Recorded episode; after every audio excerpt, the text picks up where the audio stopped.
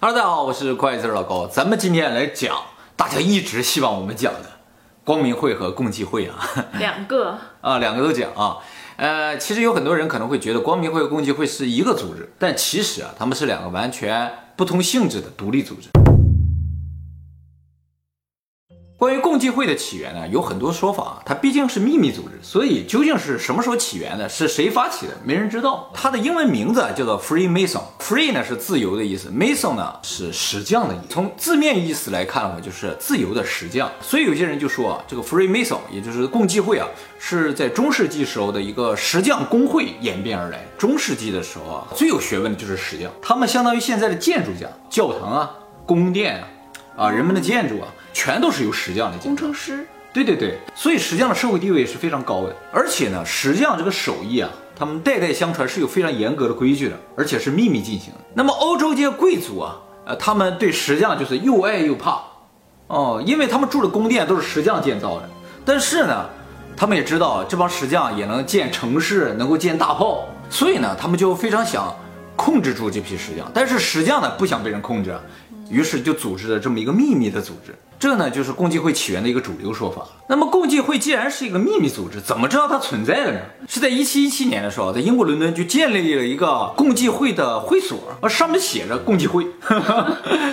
对对，所以人们就知道有这么一个组织的存在了啊。那么，英国伦敦的这个会所呢，就是现在我们所知道的共济会的最早的起源的这么一个地方。这个会所呢，现在世界各地都有，像美国的会所是是现在最大的，注册会员有二百多万。这些世界各地的会所啊，都是独立运行的，互相不干涉的。最早共济会都是石匠嘛，但后来啊就不再是石匠了，他们主要是拉拢社会上的一些成功人士。按照共济会的说法，把这些有钱人拉进来之后呢，就做社会贡献。当然，他们所强调的这个社会贡献啊，不仅仅是限于金钱了，还拉拢有才能的人。既然说了共济会全世界各地都有，中国有没有呢？哎，其实中国啊，在古时候还真有一个。叫做共济会的组织，就是天地会。这个天地会的英文名字叫 Freemason，真的真的。但是他们和这个欧洲这个 Freemason 其实压根一点关系都没有。接下来我们再说一下光明会啊，这个光明会的起源就很明确，是在一七七六年的时候，有一个德国人叫亚当维索兹的人建立的。很像日本人呢，猥琐子。这个人呢，在巴伐利亚这个地方建立了最早的光明会。巴伐利亚是中世纪德意志联邦最南部的一个最大的城邦。这个亚当维索兹啊，就是个天才。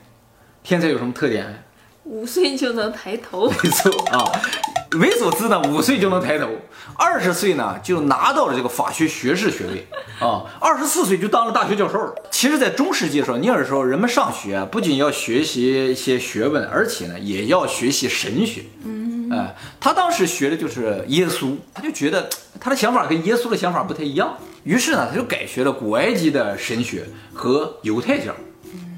他学着学着，他就觉得，哎，我要建立一个自由平等的新世界。啊，有这么个想法，于是呢就建立了这个光明会。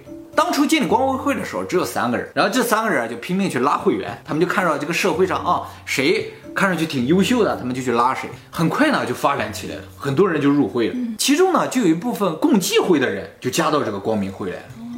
大家注意啊，光明会也好，共济会也好，不是说只能加入一个，那两个都加入不就得？赞助两分钱吗？那无所谓啊，反正拉拢的都是成功人士，有的是钱啊。有一些加入光明会的这个共济会成员呢，就觉得这个亚当维索兹啊是个有才能的人，就想把他拉进共济会。这个亚当维索兹呢，还真就加入了共济会了。嗯，加入共济会之后呢，他就开始拉拢共济会里边成员，加入他的光明会啊。当然了，他拉拢的时候呢，肯定是主要选择有钱的啊贵族。结果时间一长吧，就形成一个什么状态呢？共济会有很多人，嗯，而共济会里边这些有钱有势的人啊，都是光明会的。确实是个天才。哎，可以简单理解为，共济会呢是一个非常大的组织，而光明会是这个共济会里边的精英啊、尖端人士组成的。哎，没错，哎，当然了，也有一部分光明会人他不是共济会的。啊，也是有的，所以这个关系是比较复杂的。那共济会里的人应该以能进入光明会为荣吧？正因为如此呢，很多人后来就主动想要加入光明会啊。这个光明会的势力就越来越大了，而且想加入他们都是有钱有势的人啊，都是一些贵族啊，这就让这个当时的罗马教廷还有政府，他就感觉到危机了。在任何的时代啊，秘密组织都是不被允许的。虽然你说你秘密的干好事儿，但是我知道你在干什么。你要是一旦团结起来要反政府怎么办？所以呢，就开始镇压这个光明会。这光明会的成员呢，就很多就开始隐姓埋名。这个亚当·维索兹也跑了。光明会呢，是由一个叫做鲁西法基金的这么一个基金组织运作的。这个基金会呢，坐落于纽约市联合国广场六百六十六号。而且这个基金会啊，是联合国教科文组织的一个常驻机构。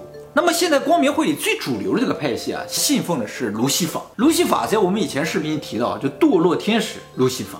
哦，他们就会想，神建立的这么一个世界，为什么会变得越来越混乱呢？我们要改变这个世界，就要信奉反神的人。所以呢，他们就信奉路西法。路西法是撒旦的原名，撒旦还是神的时候叫路西法。后来变成堕落天使了之后，他就变成撒旦。所以呢，光明会啊，他信奉的是撒旦，给人的印象就是邪恶的这么个印象。哎，但实质上他们的宗旨呢，就是建立一个新世界。哎，那么这个基金会的钱从哪来呢？我们就要提到一个非常有钱的家族了，叫做罗斯柴尔德家族。这个是个犹太家族。现在世界上大家听都是有钱人，比如说比尔盖茨啊，也亚马逊的总裁啊，啊，都都很有钱嘛。其实这些人啊都没有这个罗斯柴尔德家族有钱，他们隐富，就是你根本就没听说过这些人。但是世界上大银行后面都是他们。据说当初这个德国纳粹啊，去打这犹太人，目的就是为了罗斯柴尔德家族的这些财产。那么说到这儿的话，我们就不得不提到犹太人。呃，大家对犹太人的印象就是犹太人很会做生意，非常有钱啊。那么犹太人为什么会做生意？为什么有钱？其实犹太人一开始和我们没什么区别，他们住在现在以色列那个地方。但是呢，有一天，古罗马帝国就把以色列这个地方给侵略了，犹太人呢就殊死反抗，结果招来的是更血腥的镇压。古代的时候打仗只有一个目的，就是占领土地。犹太人呢就流散到欧洲各地去了。在那个时候啊，农民是非常崇高的职业，经商是非常低贱的职业。他们这些流散到各地的犹太人啊，就受到当地人的歧视，逼着他们去经商。后来随着时代的发展，欧洲也开始兴盛商业，那原先种地的农民啊，也都开始经商了。但是他们肯定干不过已经经商了上千年的犹太人，欧洲人又看不过去了，说凭什么你们这些原先低贱的人现在这么有钱，又开始镇压他们。所以犹太人的命运是非常悲惨。但是他们不断的被驱离，不断的没有土地，就造成他们始终没有归属感。他们所有信念的根源只有钱，有钱就有稳定的生活，没钱他们什么都没有。所以现在犹太人有了钱之后呢，在以色列那个地方复国了。几千年前你们把我们赶出去了。让我们流离失所，我们通过经商挣了这么多钱，我把地买回来。以色列复国了，大部分土地就是这个罗斯柴尔德家族买。你说他多有钱啊？关于光明会和共济会的标志啊，有很多啊都混在一起，就是你也搞不清它是光明会的标志还是共济会的标志。哎，比如说六芒星，有些人说六芒星是共济会的标志，有些人说是光明会的标志。还有六六六，六六六呢，其实更倾向于是。光明会的标志，因为光明会啊是信奉撒旦的，撒旦的标志是六六六，是共济会而不是光明会的一个非常明确的标志啊，就是中间写个字母 G，上面一个圆规，下面一个方句，这个标志呢是共济会的标志，而不是光明会的标志。为什么是个方具和圆规呢？是因为也说了嘛，他们是石匠，这些都是石匠的工具。这个美国跟共济会也好，跟光明会是有很大关系的。这个美元就体现出来了啊！大家可能也都看过，美元的背面有一个金字塔。首先，美元上有一个金字塔，它就是不自然的一个情况，对不对？一般人们都在钱币上印自己国家的宏伟建筑，谁去印别的国家的，是吧？它是印了个金字塔，而且呢是一个未完成的金字塔，上面这个尖儿呢就是权势之眼，权势之眼呢是共济会的一个标志。呃，它这周围写了一圈字母啊，你给它画一个六芒星，这个六芒星各个角指上的字母呢合起来就是 Mason。这个金字塔最下面写了一行字，这一行字啊是罗马数字，这罗马数字加一起正好是一七七六，就是美国建国的日子。但是把这个罗马数字的最左边的这个 M 去掉，剩下的字母单独取一个，加在一起正好是六六六。日本钱上也有，大家把这个呃，大家可能没有一千日元啊，这个一千日元如果对着光来看的话，这个富士山不是个三角吗？这个三角里边就会出现一只眼睛，这只眼睛就是正面的这个人物的一只眼，就正好就是赫鲁斯之眼，全是之眼。光明会卡牌是一个卡牌游戏，这个卡牌游戏呢是一个叫史蒂芬杰克逊的游戏公司开发的。最有名的是他一九九五年出的那个版本，因为那个版本上画了很多画，在后来都发生了，于是人们就说他这是个带有预言能力的卡牌。比如说他在一九九五年这个卡牌里有画这么一个图，嗯，这个就跟那个九幺幺事件很像，但它都是九五年画的。还有呢，就是这张卡牌顶上写了核电厂发生事故，嗯。这个日本的这个核电厂发生事故就很像，这个核电厂事故的时候，日本也发生了海啸。然后还有最神的就是这个，这张卡片写了 enough is enough，适可而止，上面画了个人脸，怎么看都是特朗普，就是说他预言了特朗普能当选美国总统。那么还有一个比较可怕的还没发生呢，就是这个图片，这个图片上面画的这个钟楼啊，特别像银座的那个钟楼，嗯，哎，而且底下的人穿着五色的衣服。他们就说，在奥运的时候，就是二零二零年东京奥运的时候，有可能银座这个地方要发生点什么事故啊，或者是灾难。那么还有呢，就是他预言了第三次世界大战啊，究竟什么时候发生也不知道了。反正这个卡牌里都画了啊。